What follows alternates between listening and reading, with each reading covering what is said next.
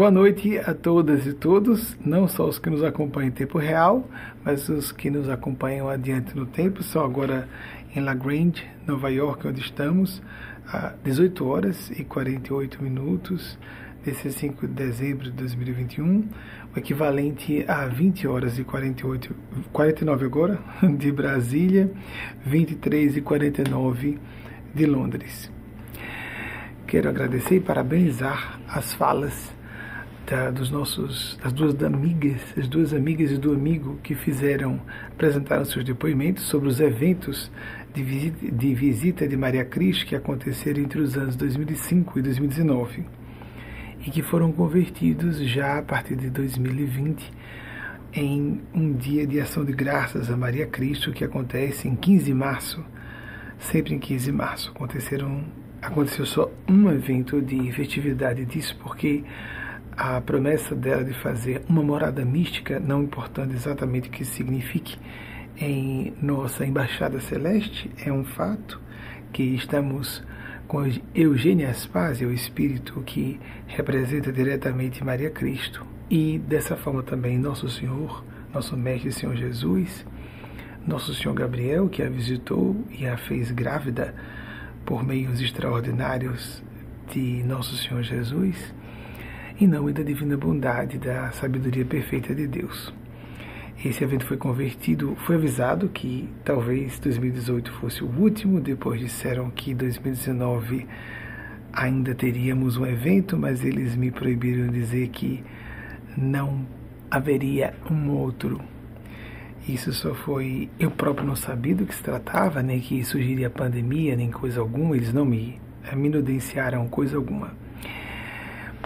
Laricinha foi, então, é, Larissa, Gardênia e Elman, vocês foram muito bem em sua apresentação singular, com seu próprio perfil de personalidade. Somos um grupo extremamente heterogêneo de pessoas com um senso crítico muito acentuado, pessoas de áreas profissionais acadêmicas bem distintas, mas o que percebo com muita clareza é o perfil coração dessas pessoas. Observem que em um momento Larissa Almeida, que é professora universitária na área de enfermagem, muito didática na apresentação dela, disse se a pessoa não estivesse se encontrando em outros ambientes. De modo algum nós estamos aqui dando início a um novo partido de crença. Se você está bem em sua definição religiosa filosófica ou na ausência dela, isso é um assunto de foro íntimo do seu próprio coração, sua consciência. Entretanto, há pessoas que têm aspirações mais profundas, mais agudas, ficam às vezes assim urgentes, ainda mais numa época difícil como a que atravessamos ultimamente. Eu já vou começar para a primeira pergunta de vocês. Como é habitual nosso, desde 1994 eu passei por várias experiências curiosas no correr dos anos porque desde 94 a gente recebe, era primeiro só o programa de TV, convencionalmente falando, hoje essa palestra é transmitida ao vivo pelo YouTube e a partir da palestra faz uma edição dos programas de TV que são exibidos no Brasil e aqui nos Estados Unidos.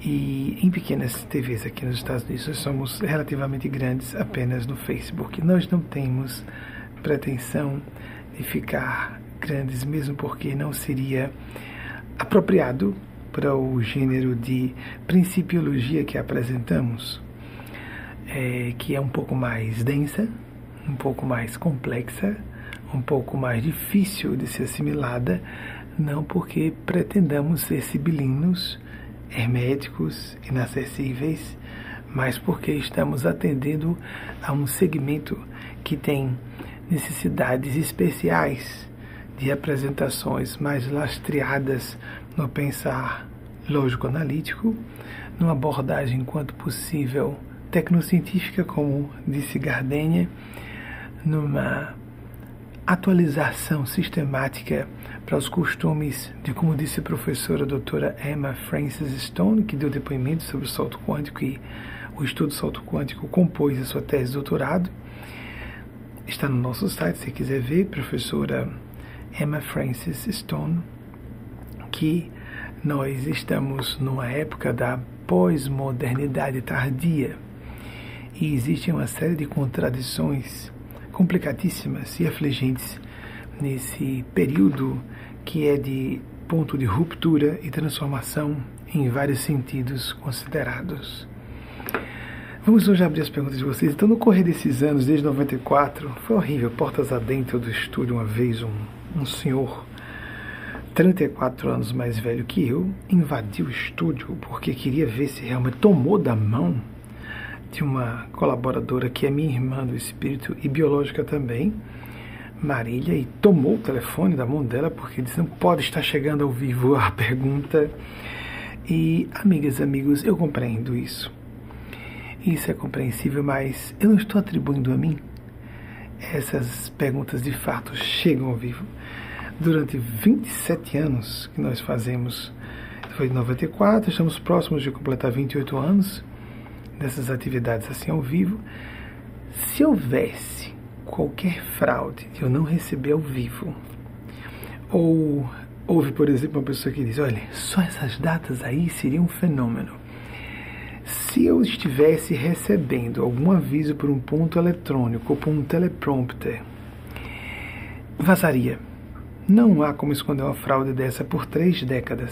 Se fosse uma fraude, então não é uma fraude. Simples assim. E eu não estou atribuindo a mim. Algumas pessoas rivais da nossa casa, esse cara vive mergulhado em livros, ele tem uma biblioteca na cabeça. Não. Eu não me sinto de longe uma pessoa erudita, mas eu tenho um outro ponto psíquico, psíquico ou psicoespiritual, que seria a expressão melhor. E de fato eles fazem entrelaçamentos. A parte que eu às vezes pedia que eles evitassem me sugerir era a citação de autores diversos e principalmente quando vem as datas, eu achava um pouco snob mas eles disseram: bom, mas há pessoas que por aí veem que tem algo diferente. E de fato, muitas pessoas dizem: mas se a pergunta chegou ao vivo e as citações têm a ver com a pergunta, e de diversos âmbitos, disciplinas do conhecimento, e ainda há a citação das datas, alguma coisa fica mostrando, demonstrada que é fora do normal. Sim, não sou eu. São esses seres a quem eu sirvo, embora eles me deixem completamente livre para seguir ou não suas orientações. Acabei de dizer que a minha maior resistência, que está sendo quebrada com o tempo, é de não só pedante ao ficar fazendo citações. Aí voltaram aquelas dúvidas sobre, não, não é possível, tem que ter alguma coisa no estúdio. Não, não tem. Não tem de fato. E existe sim uma equipe que faz a triagem das perguntas que chegam ao vivo e às vezes dá uma arrumadinha na pergunta para que a pessoa não apresente sua pergunta de maneira confusa ou com algum errozinho, segundo a norma culta do idioma, somente isso. Vamos passar a nossa primeira pergunta de hoje. Angela Paguto, São Carlos, São Paulo. Já vi Angela Paguto aqui algumas vezes, é, já vi algumas vezes no chat ao vivo há dias, às vezes eu passo várias semanas sem ver mas alguns domingos depois eu vejo que está no chat ao vivo. Já vi Ângela Pagoto algumas vezes. São Carlos, então Ângela, um beijo no seu coração. São Carlos, de São Paulo. Como lidar com as guerras geradas por pensamentos negativos? Gostei então, você gosta de chamar de guerras, porque são invisíveis, inaudíveis, mas bastante perceptíveis para pessoas ligeiramente sensíveis. Não precisa ser muito sensível para sentir isso no ar. Por pensamentos negativos, por egoísmo, violência de toda ordem, falta de empatia e de respeito tão comuns nos dias de hoje. Angela, eu gostei muito da sua provocação, porque é, o Espírito de Paz, por exemplo, recentemente falou que essa guerra mundial que estamos vivendo é uma guerra mundial, multifacetada.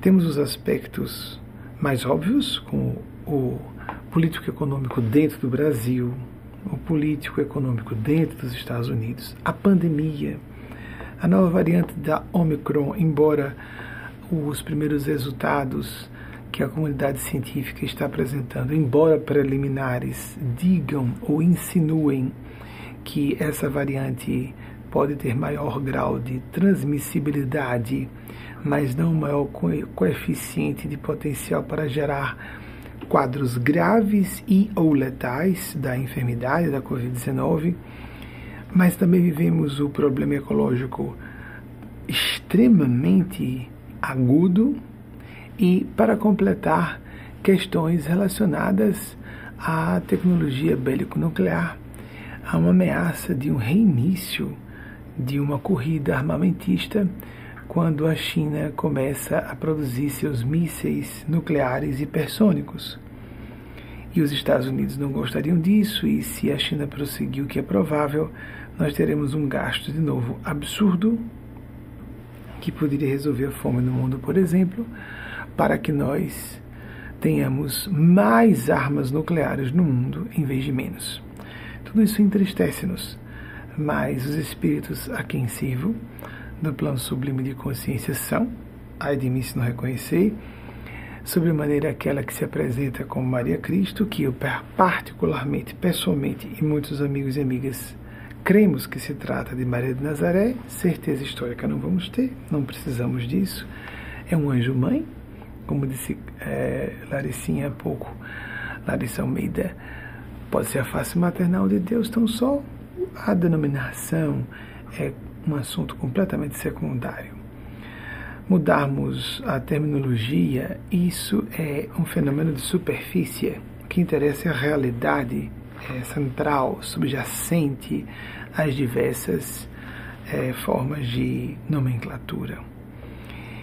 Então, esses espíritos dizem sobre maneira Maria Cristo que essa humanidade, essa comunidade humana da Terra está salva. Não com quanto de sofrimento que atravessaremos, nem por quanto tempo, mas ela está salva. Vamos ver o que nós teremos que passar para isso na iminência da última Grande Guerra Mundial, em 1939, foi extraordinário isso, né? Espiritualidade sublime, em nome de Deus, faz convergir em eventos para que as pessoas sejam preparadas para o que está por vir. A escritora norte-americana Margaret Mitchell, que viveu entre 1900 e 1949, publicou em 1936, jornalista também, o clássico E o Vento Levou, apenas três anos depois, em 1939, o grande produtor cinematográfico David Selznick, que viveu entre 1902 e 1965, aqui por favor pesquisem as datas, algumas pessoas iam olhando para baixo que é tentando filtrar corretamente, porque a maior parte do que eu falo, apesar de conduzido pelos bons espíritos, eu já li, eu conheço. Aqui ou ali eles falam alguma coisa que eu não conheça, que eu não tenha lido. Quando estou falando de mensagens coletivas, as individuais não. Fala-se muita coisa que eu desconheço. Mas essas informações no campo do, da elucidação das multidões, geralmente eu já li em algum momento, eles deixam minha memória hiperativada e para que eu me recorde com clareza de alguns alguns vultos históricos, algumas citações que possam ter a ver com a temática apresentada. E em 1939, se não, se não me falha a memória, um dia 15 de dezembro, vejam, três anos depois do lançamento do livro, foi uma, um best-seller extraordinário para a época, mais de um milhão de livros vendidos em poucos meses. E três anos depois, criou-se frisson na comunidade de Hollywood, porque todas as grandes estrelas, as já as postulantes à estrela e as estrelas consagradas se candidataram, ou pelo menos foram cogitadas para o papel de Scarlett O'Hara, até Marlene Dietrich e Greta Garbo, as duas grandes divas da época, e no final ficou para a britânica Vivian Lee. E em 1939, David Selznick nos trouxe essa visão de viver a esperança, viver no meio de um período de guerra. Eu, por que eu estou falando disso? Ninguém imaginava que estaria tão certo. Winston Churchill deixava muito claro que a guerra estava por vir. Ele desencarnou com 91 anos em 1965, logo ele nasceu em 1874. Eu sempre erro um pouquinho a data, eu me atrapalho mais com a data do nascimento dele quando vou me recordar. Então, 1874 1965, Winston Churchill, que era um, um gênio, ele falou durante na imprensa britânica, alertou inúmeras vezes que uh, a ameaça iminente de outra guerra mundial e as pessoas, Chamberlain foi fazer um pacto de uh, boa vizinhança com a Alemanha nazista, com o próprio Adolf Hitler, não se coloca a cabeça na boca de um leão, como disse Churchill na época, essa frase ficou conhecida dele. Pesquisem, por favor, Winston Churchill também. Se as datas estão corretas, você me atrapalha um pouquinho com a data de nascimento dele. Mas como ele desencarnou aos 91 anos, em 1965, creio que seja isso mesmo, 1874, seu nascimento. Apesar de pessoas extraordinariamente perceptivas notarem que estávamos na iminência de uma outra guerra mundial, ainda mais sangrenta que a anterior, muita gente não estava disposto a isso, muito menos nem de longe se conjecturava a possibilidade dos Estados Unidos se envolverem em um novo conflito mundial, em um conflito na Europa. Eles estavam bastante despreparados. As forças armadas americanas estavam extremamente reduzidas na época. E nós tivemos. Aqui nos Estados Unidos, o Brasil também entrou uh, na participou, participou das forças aliadas contra o eixo do mal, formada por Alemanha nazista. A nazista não é, não são alemães, amigos e amigas, são os nazistas. Não são os italianos, são os fascistas. Não são exatamente os japoneses, mas os japoneses daquela mentalidade feudal, praticamente feudal, digamos assim, medieval, do início do século passado. Era uma era uma situação sui generis, uma tecnologia relativamente avançada nas mãos de pessoas com um comportamento fanático terrorista como os pilotos que ficaram famigeradíssimos kamikaze, eles se lançavam para para a morte, mas causando grandes prejuízos à frota norte-americana no Pacífico e por fim levando à precipitação do uso das duas primeiras e até então as duas únicas utilizadas sobre seres humanos, armas nucleares Hiroshima e Nagasaki. Já citei as datas na semana passada, disso não vou falar. Mas já que temos às vezes a resistência a nos colocar compreendendo que comportamento espiritual e cristão é comportamento passivo sermos pacíficos, pacíficas é fundamental. Mas isso nada tem a ver com sermos submissos, submissas, subservientes e deixarmos as situações com atitude negligente correrem soltas, qual se estivéssemos todos regidos pela segunda lei da termodinâmica, a entropia, da desordem progressiva de todos os eventos. Fenômenos psíquicos, conscienciais, é, é, se direcionam, são conduzidos de maneira inversa para uma complexificação, para uma ordenação progressiva, para uma negentropia ou sintropia, o contrário da entropia.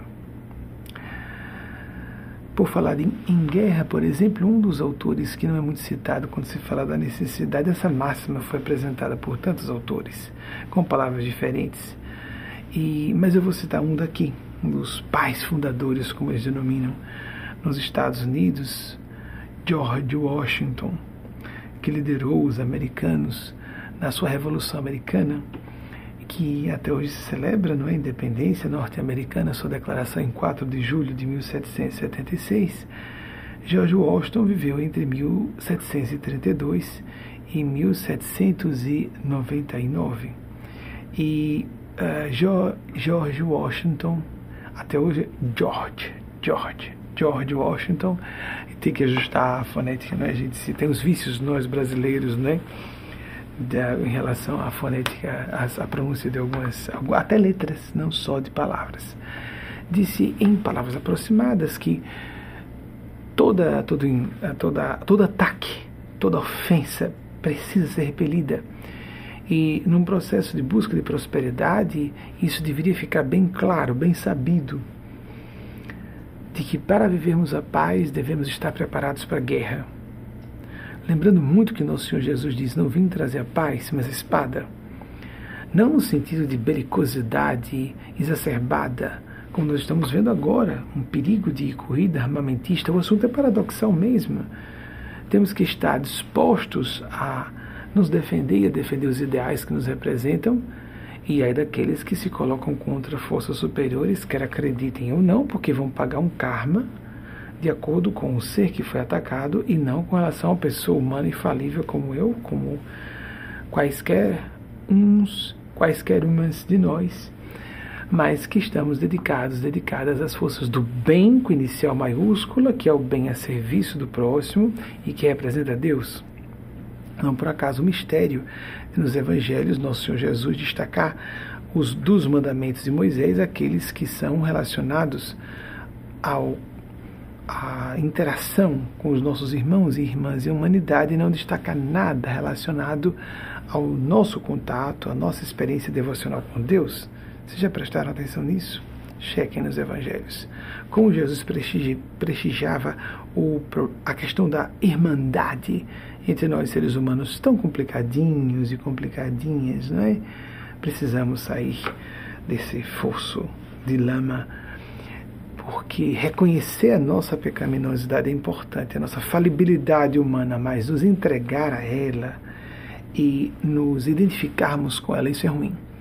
Temos que admitir que isso é estrutural, que vamos cair, isso é uma inevitabilidade prática, mas nos esforçar permanentemente pelo autoaprimoramento e buscar dar saltos de consciência à medida em que percebemos que esgotarmos alguns defeitos nos favorece abrir o nosso psiquismo para novas expressões de lucidez, enxergar melhor a realidade. Quem quer dispensar a ampliação e o aprofundamento e a complexificação de sua inteligência, e por outro lado, uma manifestação mais profunda, mais elevada, como se queira entender essa analogia de mais para dentro, mais para cima, de maior nobreza nos sentimentos, de maior altruísmo, que nos torna pessoas melhores e isso nos define as rotas de destino. Quais são nossas verdadeiras, mais profundas intenções, até aquelas que tentamos esconder de nós próprios, nós mesmas. É onde entra o que Jesus acusou tanto da hipocrisia farisaica religiosa, que é a hipocrisia de todo ser humano de um modo geral, em graus variados. E quando começamos essa busca da integração psicológica com a integridade moral correlata, nós vamos diminuindo o grau de desonestidade psicológica, o quanto mentimos para nós próprios, nós mesmos, sobre nossas reais intenções. Tem muita gente que bate no peito tranquilamente, eu sou uma pessoa muito boa, muito de Deus, e as atitudes denegam essa sua declaração, às vezes muito veemente, de que seja de Jesus. Mas Jesus era um libertário, Jesus estava sempre a favor das minorias e nós vemos hoje pessoas que se dizem cristãs e às vezes igrejas inteiras se colocando contra tudo que Jesus veio estabelecer. Aquilo que contra que Jesus se opôs, alguns declarados seguidores, declaradas seguidoras de Jesus estão defendendo estão em caminho contrário, por isso ele disse que tivéssemos cuidado quando ouvíssemos falar do nome dele, porque ele profetizou de forma bastante categórica que haveria falsos cristos e falsos profetas. As pessoas que estariam contradizendo as propugnações de defesa de todas as minorias, os pares sociais, e que agiriam em nome dele com outras intenções, criando mercados, os templos, e lembrando que o Templo de Jerusalém não representava só um templo da religião daquela época, mas também um centro de cultura, um centro político e, portanto, e também um centro econômico. Nós temos ali a manifestação no tempo de Salomão para a época do que temos divididas em todas as formas de poder, tudo ali integrado e Jesus se opondo à opressão Eis o problema, a opressão.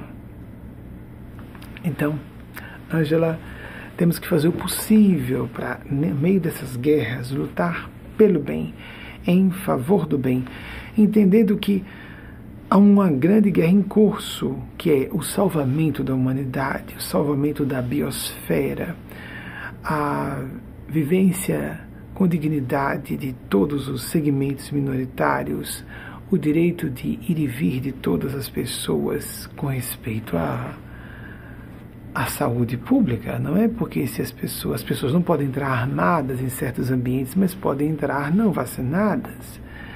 Porque não estamos vendo os vírus. Será que nós estamos tão broncos a esse ponto?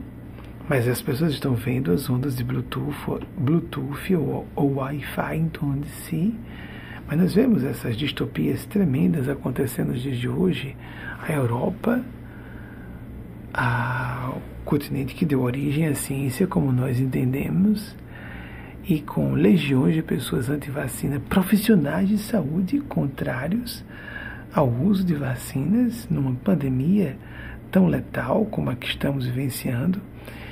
Então, é uma guerra de cultura, de ideias, de sentimentos, de valores, da busca de um propósito maior a viver.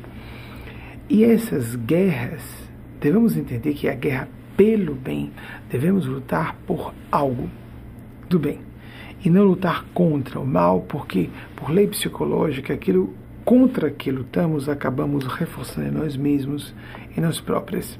Então, em vez de lutarmos contra a ignorância, lutemos a favor do conhecimento, do esclarecimento, da difusão, da elucidação sobre questões que sejam urgentes, pelo menos as urgentes como essa da pandemia. Façamos os recuos estratégicos quando necessário, façamos as pausas, permitamos-nos perder uma batalha para ganharmos uma guerra adiante. Sempre o foco na vitória do bem. Mas a pessoa fala manso, fala doce, sorri muito, se adulatória, subserviente. Nada disso condiz com o verdadeiro cristianismo, nem com a espiritualidade autêntica, ainda que não cristã, nem com o humanismo de boa excelência, de excelência, vamos colocar assim, mesmo que entre pessoas que não sejam partidárias da existência de Deus. Que nós observemos principalmente a atitude, o comportamento das pessoas e por aí faremos o nosso melhor. Sermos pragmáticos. O Espírito, Mateus Nacleto Ângela, uma vez nos disse que buscássemos o pragmatismo transcendental, buscar ser práticos, práticas, objetivos, objetivas, buscando os resultados construtivos. Não necessariamente encontrando facilidade nesse processo. Também Laricinha, estou estudando muito Laricinha, citou esse princípio é uma é, expressão, um trocadilho em português que fica excelente. Não há facilidades no caminho para a felicidade, aquela que seja profunda, que não seja um mero jogo de euforia emocional, mas que indique um assentamento numa base sólida da realidade. Nós confundimos muito a realidade subjacente, a realidade com inicial maiúscula e crenças, opiniões, percepções que necessariamente são circunstanciais. Mas circunstanciais em todos os sentidos, de local, de cultura, de formação acadêmica, de era.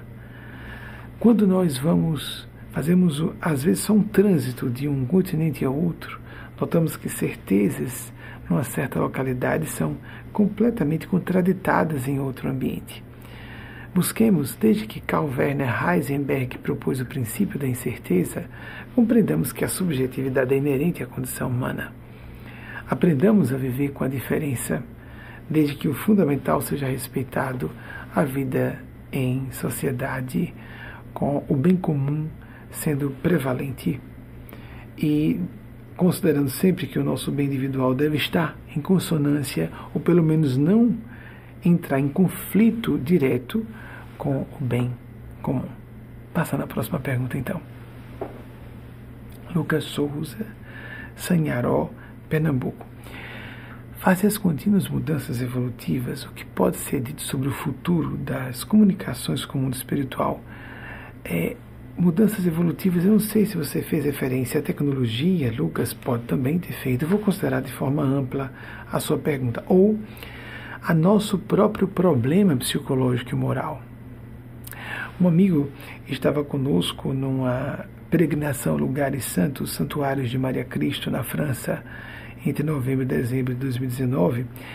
e ele se aborreceu. Eu estou trazendo um amigo para não citá-lo, embora, embora tenho certeza que ele, acredito, estou convicto pelo que eu conheço dele, que ele acharia divertido.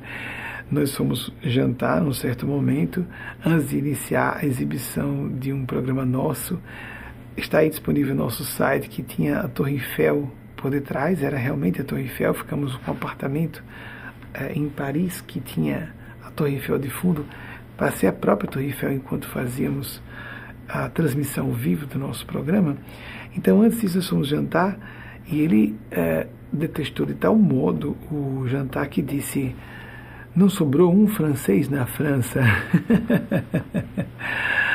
Não estou dizendo que estou subscrevendo a opinião dele, e, mas observemos o que aconteceu com a Grécia Antiga, com aqui tantos gênios que existiam na Grécia Antiga, e desapareceu aquela genialidade fenomenal para aquela época tão recuada.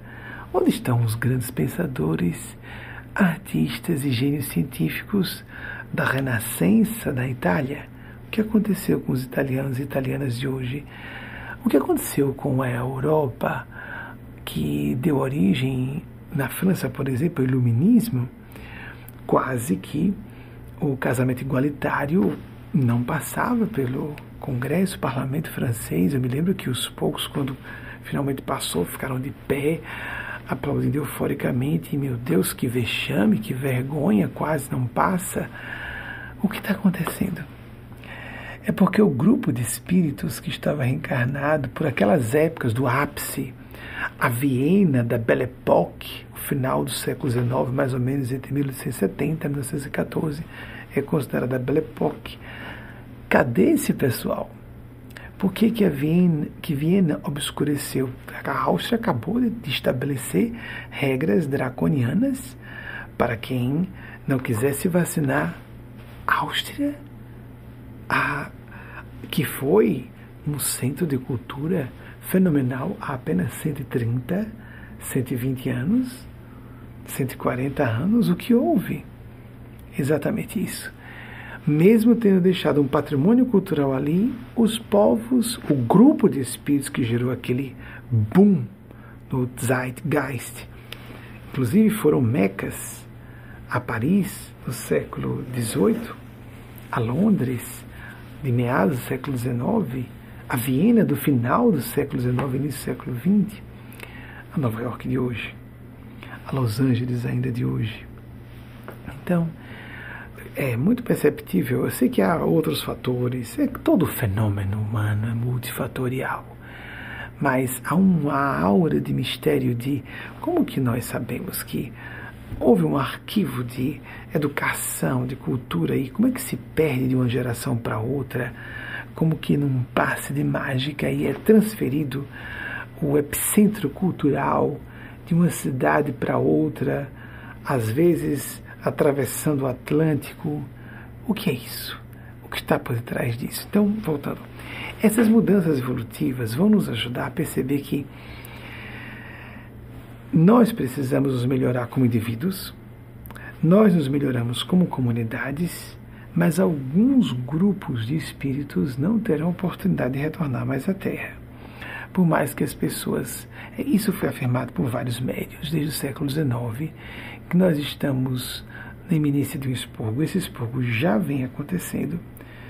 Segundo Chico Xavier, é dito para uma filha do seu coração, como disse Emmanuel, seu guia espiritual para ele, Susana Maia Mouzinho, até 2022 algo de muito grave aconteceria para ver um expurgo em massa. Nós estamos vendo quanta morte em tão pouco espaço de tempo, não é? Mas não me parece ter sido suficiente para que tenhamos talvez um quinto um terço da população que está atrapalhando bastante esse avanço do mundo espiritual. Existem três graus, Lucas, de contato com o mundo espiritual. A gente pode imaginar, então, nós vamos pegar um aplicativo celular e por TCI, transcomunicação instrumental, nós fazemos a comunicação com os espíritos por aparelhos eletrônicos. Não temos dúvida que nós teremos um avanço nessa área. Mas, assim como a tecnologia está tornando essa geração, a geração Z, a primeira geração com QI mais baixo que a de seus pais, desde que se começou a medir o QI médio das populações, Não imaginemos que a transcomunicação instrumental nos eximirá do esforço de ascese. Primeiro contatamos o mundo espiritual. Todas as pessoas podem contatar o mundo espiritual superior, ainda que não sejam dotadas de funções mediúnicas especiais e paranormais. Depois do contato, começamos a nos conectar. Então esse contato passa a ser um pouco mais contínuo, até que comungamos e passamos a entrar em ressonância fácil. Pensamos de modo parecido por esses dois grandes blocos fundamentais, que são filtros para a sintonia com o plano sublime: bom senso e boa vontade. Bom senso na forma de pensar, boa vontade na forma de sentir. Somos nós que temos que nos elevar ao plano sublime, não esperar que os anjos venham até nós, nos servir. Vocês compreendem? É essa a grande questão. Voltaire, de modo, já que falamos da França do, do século XVIII, Voltaire, que foi um gênio extraordinário, muito satírico, não vai me interessar muito dizer a vocês se estou achando que foi uma sátira de Voltaire ou não. Citei aqui algumas semanas Voltaire, mas é impossível esses grandes homens não serem citados com frequência. Entre 1694 e 1778, 1778, vida e morte. Nascimento no corpo físico, desligamento do aparelho matéria densa, respectivamente 1694 e 1778, para darmos noção da época. Um extraordinário, prolífero, prolífero. A dizer chega. Tanto é que algumas frases atribuíveis a ele acabam é, a gente sem saber exatamente onde está, como checar se realmente são. Mas eu gostei dessa ironia dele de que a história não se repete. Olhem só, a gente costuma dizer que a história se repete, não é? Mas os homens sim se repetem muito. não é interessante dizer o quanto eu e os amigos espirituais que aqui representam, os amigos do plano sublime que aqui representam, venhamos a aquecer, a ter anuência, a coadunar com isso ou não, o que interessa é que nós vejamos nós temos livre arbítrio e nós podemos gerar as nossas mudanças evolutivas, nós podemos fazer escolhas de modo pertinaz. Lógico que não com aquela ideia de que a razão e a minha vontade, ou deliberadamente decidi, deliberadamente decidir não é bem isso, deliberadamente no plano consciente, toma uma decisão que vai se tornar de fato contínua em minha vida, não. No nível consciente é impossível. Cole, o pai da autossugestão, disse que a imaginação era o resultado do quadrado da razão. Querendo dizer que quanto mais uma pessoa, no plano de processamento mental consciente, se determina alguma coisa, mais ela vem a falir nessa sua iniciativa. Não adianta só decidirmos conscientemente, temos que aliar pensar com sentir, mente consciente com mente inconsciente, nosso livre-arbítrio consciente com livre-arbítrio inconsciente. Eis uma das grandes tragédias humanas, como Jung falou, nós vivemos entre às vezes tropeços, porque quase tudo em nossas vidas está no domínio do inconsciente. Temos que nos conhecer em maior profundidade. As mudanças evolutivas vão nos ajudar a fazer uma comunhão. Você não precisa ser remédio ostensivo ostensiva. Você não precisa ser dotado ou dotada, o ambiente ciclo, dotado ou dotada de mediunidade, de sensibilidade, de paranormalidade excepcional. A questão não é o fenômeno. A questão é a consciência, fenômeno humano. Nós, como seres humanos, temos que nos melhorar com os nossos sentimentos mais refinados. E vejam como nós é, citamos os pensadores extraordinários, eu queria só adicionar sobre a questão do sofrimento, né? Comunicação com o espiritual. Há pouco a, a outra pergunta de Angela Pagotto falava sobre sofrimento, falava sobre esse período de guerra e eu falar sobre sofrimento. Na verdade, ao contrário, ela falou sobre guerra e eu falar sobre sofrimento. O sofrimento é inevitável na condição humana. Dostoiévski, o grande autor da literatura russa e considerado um grande nome da literatura universal, que viveu entre 1821 e 1881, disse algo que achei um pouco exagerado porque ele restringiu os gênios de que o sofrimento era inevitável para grandes mentes e corações profundos. para grandes inteligências e corações que sentem em profundidade. Esse sofrimento é maior, sobremaneira se, ela, se a pessoa vai começando a criar uma disparidade muito grande entre seu modus operandi mental e consciencial, portanto, um campo de sentimentos em relação à média, em relação à maioria, mas o sofrimento é inevitável. Nós devemos, não é curtir sofrimento, nos entregar ao sofrimento, mas devemos ter um cuidado especial. Eu roubei agora a caixinha de lenço. Se eu não consigo, com licença, amigos, amigas, ao programa ao vivo assim, né? palestra ao vivo tem essas questões. O sofrimento é inevitável, mas o sofrimento nos avisa, nos informa. Cada sofrimento isoladamente deve ser analisado como uma informação é, eu tenho a impressão que foi Benjamin Franklin. Acho que foi Benjamin Franklin. Ai, será que eu vou acertar? 1706, 1790, não sei se é essa. É meu xará, meu homônimo. Eu acho que é isso, 1706, 1790. Mas não estou seguro. Benjamin Franklin falou: ame seus inimigos, porque eles vão dizer verdades a seu respeito. Nem sempre há amigos honestos que falam. Nós temos amar os inimigos, amar os problemas Chico Xavier Bezerra de Menezes, não somos ligados ao meu kardecista desde 2008, embora com todo respeito a quem está lá dentro, em diversas doutrinas religiosas, a kardecista, evangélica, cristã, católica, todas elas têm pessoas do bem, apenas nos sentimos tão diferenciados que para não ofender as deontologias respectivas de cada uma dessas linhas de pensamento espiritual cristão, nós nos afastamos. Então Benjamin Franklin falou sobre amar os inimigos porque eles nos falam, trazem informações importantes a nosso respeito. Emmanuel, por Chico Xavier falava sobre isso, amar, observar se aquela crítica trazida por inimigo, que a fala de um inimigo, uma fala só pode nos deixar enrubescidos ou enrubescidas. E a fala de nove amigos pode nos deixar amolentados, amolentadas. E por Chico Xavier também, Bezerra de Menezes associou inimigos a defeitos, a problemas, a dores. Aprendamos com o sofrimento. O que o sofrimento tem a nos dizer?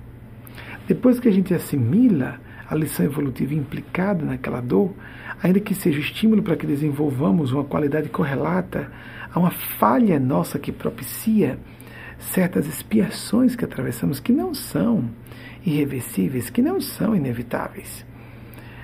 Deus nos dá liberdade a tanto sofrimento, sofrimento no mundo para que nós mereçamos o paraíso por mérito próprio, de modo próprio. Observemos o que nossa consciência nos pede para que nós demos os saltos de consciência no momento certo, na hora certa, com paz, com respeito às diferenças de irmãos e irmãs em humanidade, de pessoas que pertencem a agrupamentos culturais que divergem muito dos nossos pontos de vista, mas desde que nós também estejamos sendo respeitados naquilo que consideramos o indiscutível para nós. Nós vamos passar um breve intervalo cinco minutos apenas para você colocar uma, uma aguinha para dentro, uma aguinha para fora, conversar com alguém ao lado ou à distância pelos dispositivos eletrônicos sobre o que está acontecendo, se você estiver acompanhando ao vivo.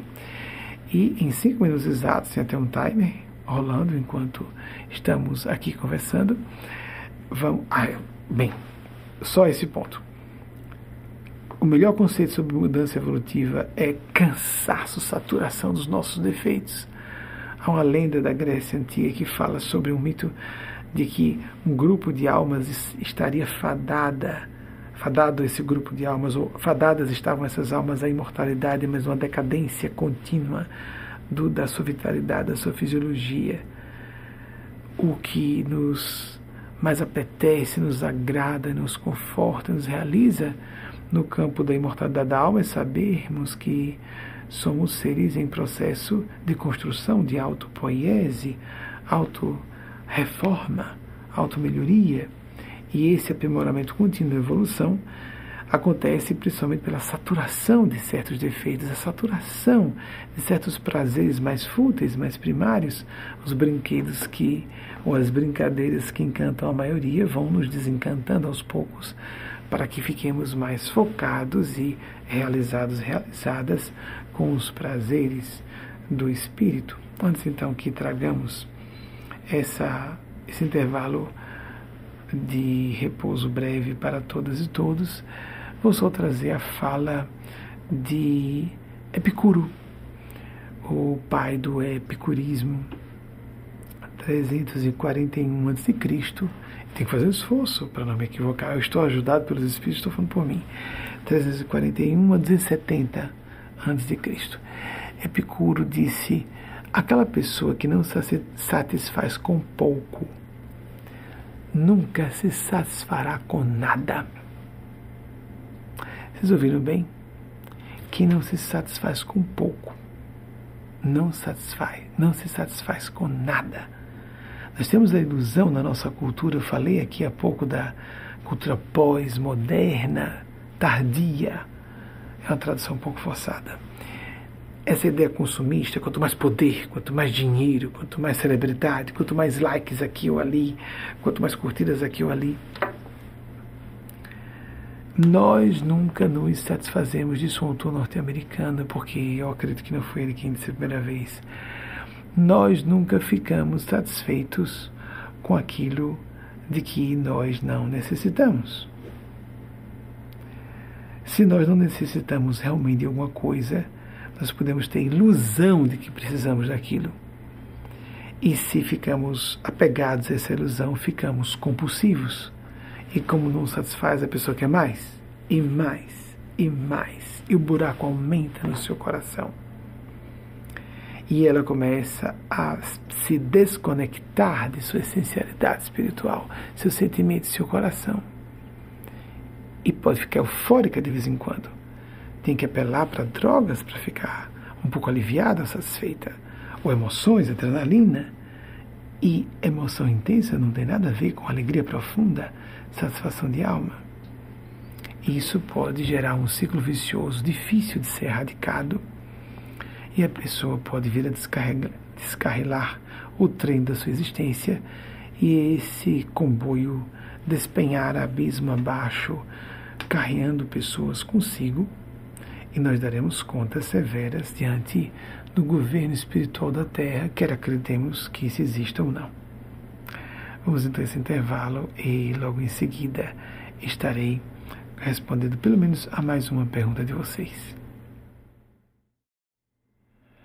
19 e 41 aqui em La Grange, Nova York, 21 horas e 41 minutos, horário de Brasília, já 0 e 41 horário de 41 minutos de uh, Londres. Vamos então aos slides, a pesquisa, as pesquisas que a nossa equipe fez para confirmarmos as datas, porque se houver algum erro já peço desculpas aqui mesmo. Então vamos ver, Margaret Mitchell, 1900, 1949, ela estava na iminência de completar 49 anos. Próximo, datas estavam certas, próximo. David Selznick, 1902, 1965. Winston Churchill, 1874, 1965, já tem uma falhazinha minha aqui. Eu disse que ele tinha desencarnado com 91. Ele não tinha completado os 91. Era o ano em que eles faria, ele faria 91. Vocês me perdoam ter errado alguns meses, né? A minha criança interior não fica muito satisfeita. Mas de 1874 a 1965, na verdade, essas datas com precisão não precisam existir. É só uma brincadeirinha do bem, né, com informação, com cultura para darmos uma ideia, isso é importante. Em que época a pessoa viveu? Qual foi o tipo de cultura que ela teve, com que ela teve que interagir? Qual era, lembram, já citei algumas vezes, é uma expressão intraduzível do alemão Zeitgeist, o que, que era o espírito de uma época? Isso é muito importante. Com quem ela conviveu? Quais eram seus contemporâneos, ainda que não fossem exatamente nascidos na mesma geração? Como citei dois que nasceram em anos muito próximos e viveram quase juntos boa parte do século XVIII. É, Voltaire, que nasceu em 1694, e uh, George Washington, que nasceu em 1732. muito distante, não é? 36 anos para o nascimento de um e outro, mas eles estavam vivos juntos até 1778, quando Voltaire morreu. Essa ideia de como esses homens, com que esses homens estavam lidando em mulheres extraordinárias, extraordinários, isso é importante para sabermos em que país, em que atividade eles exerciam. Quando vamos estudar a biografia dessas pessoas, há tantos indícios interessantes e que aquilo que as pessoas costumam considerar que as esmaga, que as destrói, na verdade pode engrandecê-las. O que costuma ser motivo de lamúria para seres humanos normais costuma ser o incentivo à guinada, ao salto de consciência para mulheres e homens extraordinários extraordinárias, porque assim se fazem ao terem uma atitude reativa construtiva e não reativa tão só responsiva de botar para fora uma mera vingança. Aquilo que disse a vocês, aquilo que nós nos opomos é princípio da psicologia. A psicologia analítica trabalha muito isso. Se nos opomos a alguma coisa, nos assemelhamos a ela. Nós temos que trabalhar, labutar, lutar mesmo, a pugna, a guerra do bem para o bem. Ainda que nesse ínterim percebamos em termos pragmáticos que há inimigos ou inimigas, pessoas paradigmas, preconceitos de época, instituições, mas o foco é o bem, não ficarmos contra pessoas ou agrupamentos. Vocês compreendem? Isso é fundamental. Não o favor que nós fazemos à pessoa, não hostilizarmos alguém especificamente, não ficarmos magoados, mas ele merece ou ela merece que eu fique com raiva, é a gente que está sentindo a raiva, não a pessoa. A gente deve rir. É, em algumas, duas, teve um momento recente que nos encontramos com um grupo aqui dos Estados Unidos e todos aqui estamos com a terceira dosagem, com exceção de uma pessoa que também tem imunidade natural porque contra a Covid se recuperou. E a gente riu um pouquinho sobre situações que deveriam talvez nos levar à raiva. Não rimos de algumas pessoas, não no sentido da zombaria, mas no sentido de nos desconectar, quebrar o vínculo do ódio, a raiva como indignação justa no momento de defesa, ótimo. Depois a gente ri, entrega a pessoa as escolhas dela, porque o destino é implacável, a justiça divina é implacável com as pessoas que se colocam, colocam cinicamente acima do bem comum. E isso mesmo que elas riam internamente, desdém, isso é um problema delas. Mesmo que elas se enganem com o que elas ouçam da espiritualidade, o que elas querem ouvir, que elas ouçam de pessoas que concordam com elas o que elas querem ouvir. Eh, Deus não se submete às leis divinas, não se submetem às leis do universo, não se submetem aos nossos caprichos pessoais. Temos mais algumas pesquisas, não é? George Washington, 1732, 1799. Voltaire citar pouco, não é? Voltaire não é o próximo? Voltaire, 1694, que acabei de voltar a citar, 1778. E é, Dostoiévski, 1821, 1881, nem completou 60 anos. Será muito comum isso no passado. Mas alguém? Citei. Benjamin Franklin. Ah, saiu, estava com mais dúvida. 1700, então estava certinho. Minha criança interior gosta. 1706, 1790.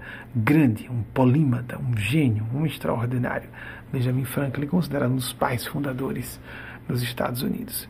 Mas algum Epicuro, 341 a.C., a 270 a.C., ele cumpriu o conceito da, da ataraxia, da imperturbabilidade emocional, tanto que nós gostamos de chamar Eugênia Aspásia, que nós acreditamos ter sido Aspásia Milito, de uma mestra ataráxica que vive uma imperturbabilidade psicológica.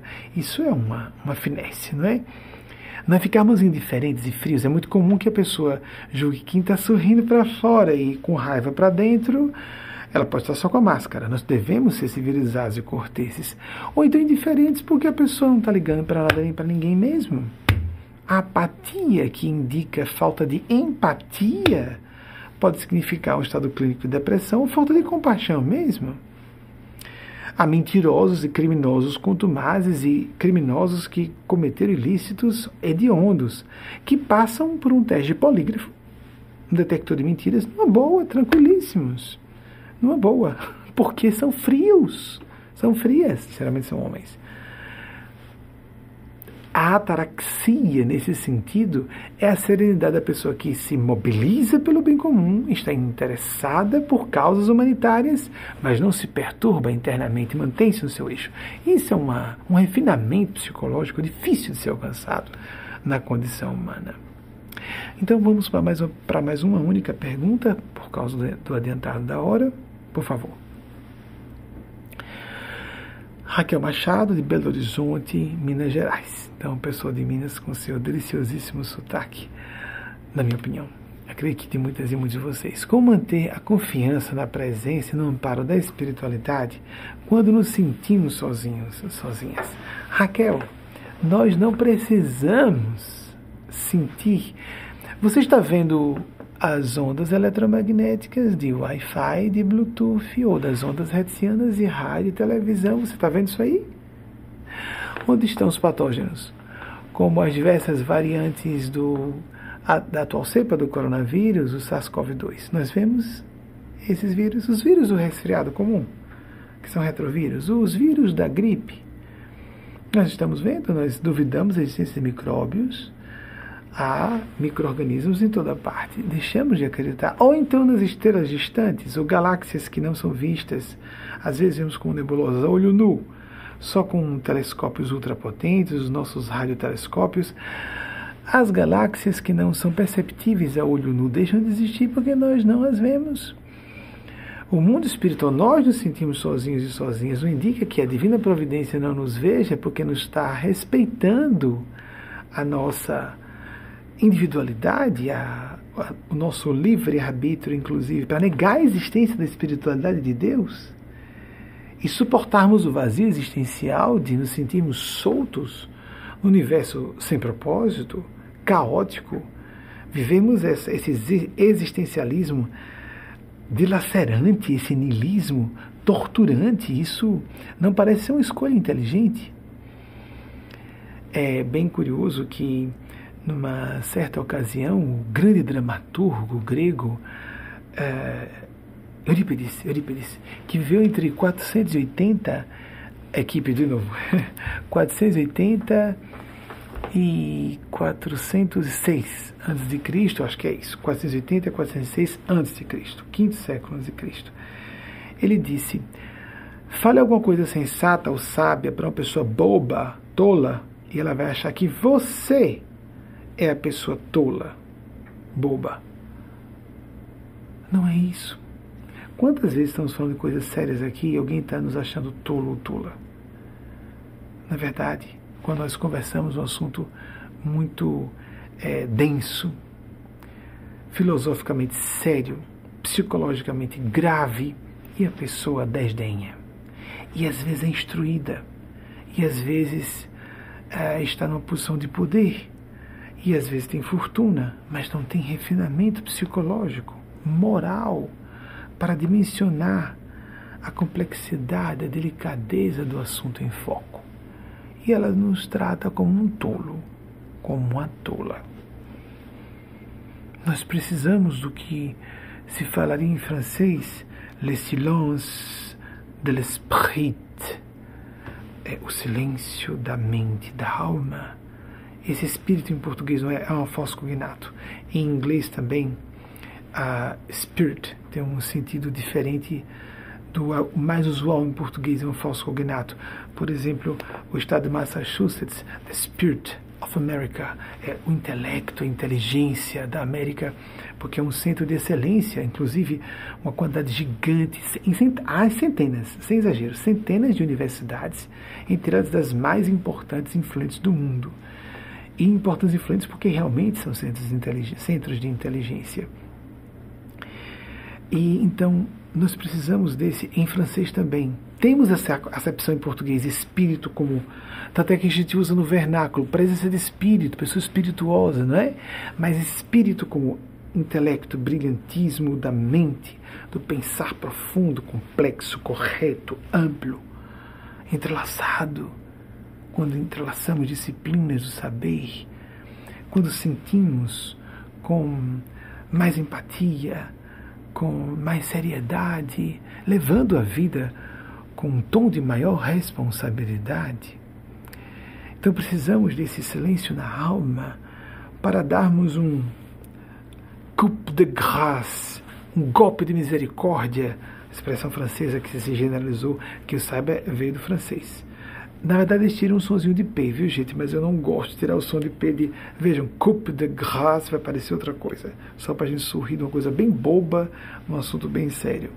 Dá um golpe de misericórdia na nossa tirania com nós mesmos, nós próprios, de negar a existência de propósito, porque isso só vai nos deixar mais vazios e vazias ainda. O ser humano é um ser voltado a finalidades, a propósito a planejamento para que possa assim é, dar significado, sentido à sua vida. Viktor Frankl, que passou pelos campos de concentração nazistas, eu tenho a impressão que foi Auschwitz que criou a logoterapia, a terapia do significado. Você tem recentemente, depois eu vou falar das datas. Ele falava sobre isso. Se a gente não tiver um sentido para viver, nós perdemos motivação para viver.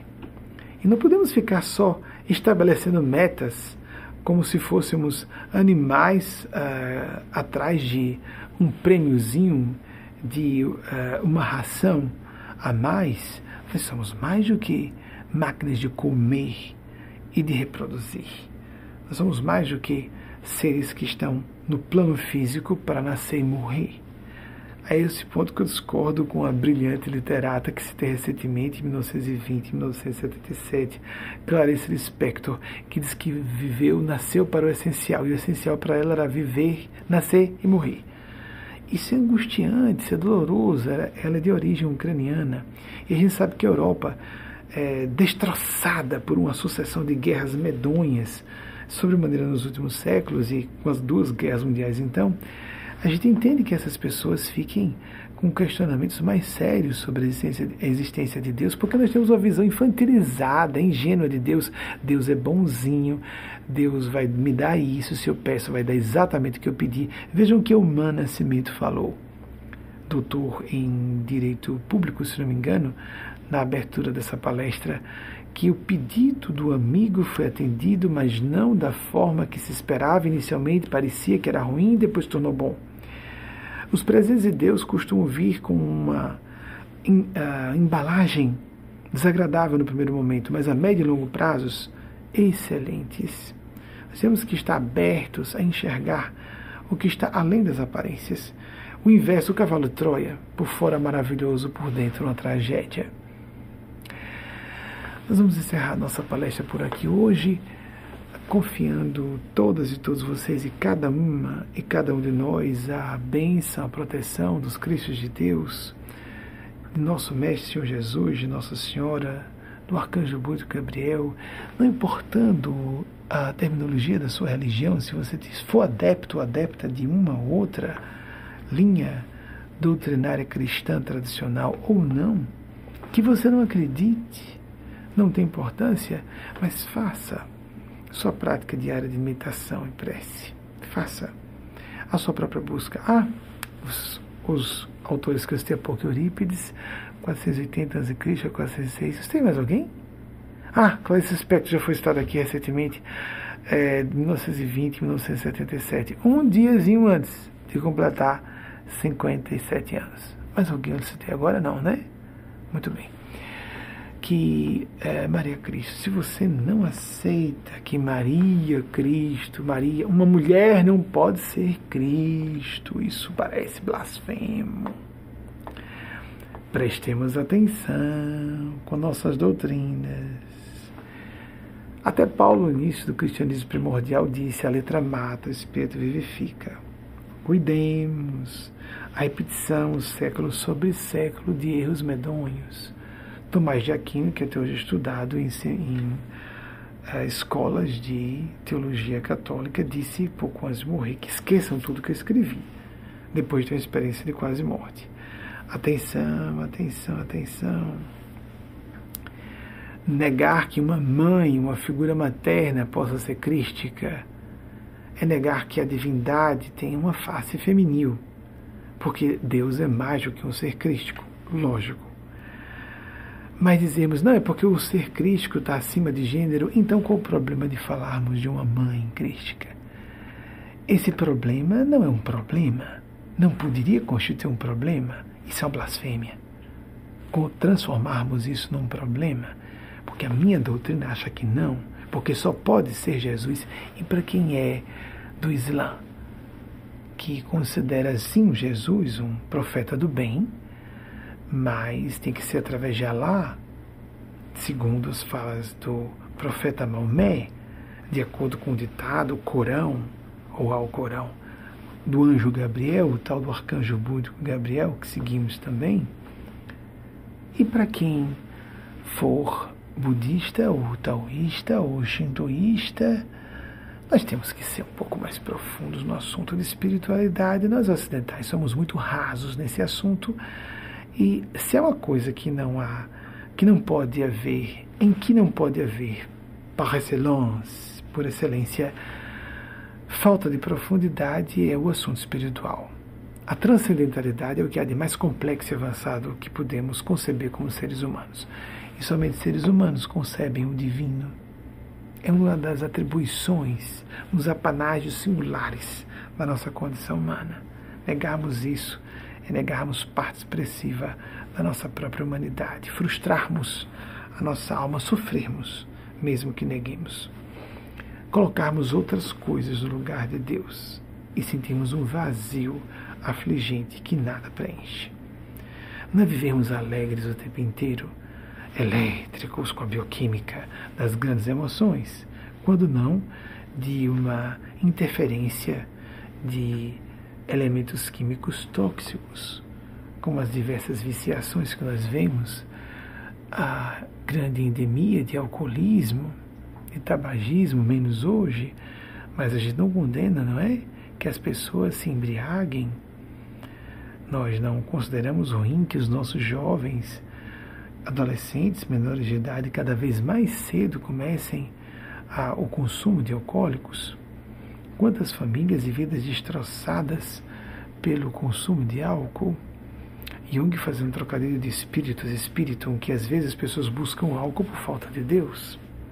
Nós precisamos de buscar essa essencialidade espiritual. Não por acaso todas as escolas de 12 passos, começar por Alcoólicos Anônimos, fundada em 1935, e todas as demais, Alanon, Narcóticos Anônimos, etc., começam com essa ideia de, do pressuposto da existência de um poder superior. E a partir daí, nós nos entregamos a esse poder superior Vale a pena que você estude os 12 passos. Nós temos alguns questionamentos sobre o quanto é necessário esse ou aquele ponto, mas isso é um assunto de crença, isso é um assunto principiológico que é muito respeitável, são movimentos muito sérios. Que é a divina providência. Se você pertence a um agrupamento religioso convencional, continue. Está satisfeito? Satisfeita? Está tudo bem. Mas se você não tem nenhuma definição religio filosófica, é hora de você fazer sua busca e também estabelecer sua prática e ajustar sua prática devocional, meditativa, oracional, de acordo com aquilo que você sente fazer efeito para você, não no sentido de ficar alegrinho ou aliviadinha no momento, mas que ele torna gradativamente um ser humano mais lúcido e uma alma mais conscienciosa e um ser humano mais responsável e é, portanto, a, portanto inserido inserida no seio social ser mais produtivo, criativa, mais útil ao bem comum. Depois de entregar a cada uma e cada um de vocês as bênçãos desses Cristos de Deus, aos anjos de Deus, às almas santas do céu, assim seja, despeço-me confiando vocês a mensagem de Maria Cristo dessa semana e até o próximo domingo, se a Divina Providência assim nos autorizar. Um beijo no coração de cada uma e cada um de vocês.